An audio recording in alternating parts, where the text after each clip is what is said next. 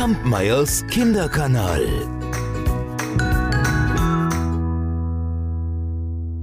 Das Märchen, was ich euch heute erzähle, das hat mein Freund und Kollege Kolja, Nikolaus Collett, vor, ich glaube, fast fünf Jahren in den sozialen Medien geteilt und ich fand so schön, dass ich es mir kopiert habe und heute ist der Zeitpunkt gekommen, wo ich es euch mal erzähle. Es ist ein spanisches Volksmärchen.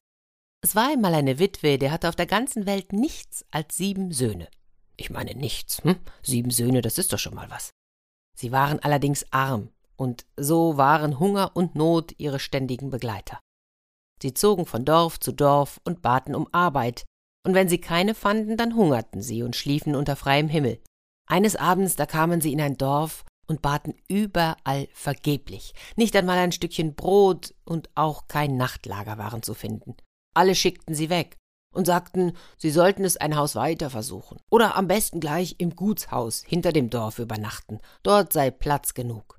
Tja, also gehen wir dorthin, sagte der älteste der Söhne, und sie machten sich auf den Weg.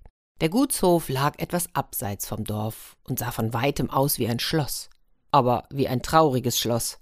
In den Fenstern zeigte sich kein einziges Gesicht, auf dem Hof bellte kein einziger Hund, im Garten sang kein einziger Vogel. Das Haus lag leer und verlassen da wie nach der Pest. Und das war kein Wunder, denn seit vielen Jahren spukte es dort. Jeder machte einen großen Bogen um das Gut. Wer es dennoch wagte und über Nacht dort einkehrte, der lief am nächsten Morgen entsetzt davon und ließ sich nie wiedersehen. Die arme Witwe hatte auch schon davon gehört. Ja, aber was sollte sie denn tun, wenn man sie überall abwies und bereits die Nacht über sie hereinbrach? Was soll uns schon passieren, sagte der älteste Sohn. Noch schlimmer, als es uns jetzt geht, kann es uns ja dann auch nicht mehr gehen. Da hast du recht, mein Sohn, antwortete die Mutter und klopfte an die Türe. Aber nichts passierte.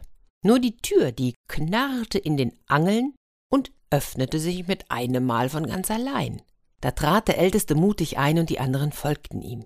Sie kamen in einen großen Saal, und obwohl das Haus ja seit Jahren verlassen war, sah es so aus, als würden sie erwartet. Mitten im Saal stand ein großer Tisch mit acht Stühlen, acht Tellern und acht Gläsern.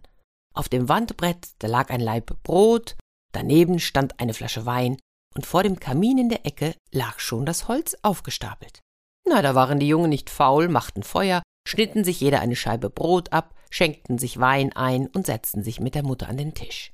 Kaum aber hatten sie in das Brot gebissen, da ertönte aus der Tiefe des Hauses eine Stimme die klang so klagend und so schrecklich, dass ihnen das Blut in den Adern gerann. Licht, Licht, rief die Stimme.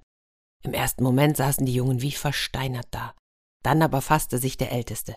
Er sprang auf, nahm einen Kienspann, zündete ihn am Kamin an und sagte, ich gehe nachsehen, wer da so jammert. Und wir gehen mit dir, sagten die Brüder, die ihn ja nicht im Stich lassen wollten. So durchschritten sie einen Saal nach dem anderen. Alle waren leer, nirgendwo war eine Menschenseele zu sehen. Nur die Stimme, die kam immer näher. Licht, Licht. So waren die Jungen durch das ganze Haus gegangen und kamen schließlich in den letzten Raum. In der Tür blieben sie vorsichtig und furchtsam stehen. In einer Ecke des Saales saß in einem Sessel ein uralter Greis, gelb wie eine Wachskerze. Über die Schulter hatte er einen grünen Umhang geworfen, und der weiße Bart hing bis zur Erde herab. Auf der Wand hinter dem Alten waren magische Zeichen gemalt, Katzen mit funkelnden Augen und Teufel mit feurigen Mäulern.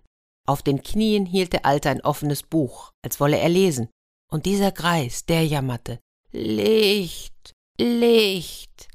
Natürlich waren die Jungen erschrocken, am liebsten hätten sie sich umgedreht und wären davongelaufen. Doch ihr Mitleid war größer als ihre Angst. Der älteste Bruder trat näher und hielt seinen Kienspann über das Buch. Hier ist Licht. Der Greis hob den Kopf, schaute den Jungen an und begann wortlos zu lesen. Er las so schnell, dass er eine Seite nach der anderen umblätterte, als hätte er Angst, der Span könne abbrennen, ehe er zu Ende gelesen habe. Als die letzte Seite umgeschlagen war, da seufzte der Alte tief und sagte Ich danke euch, ihr habt mich erlöst.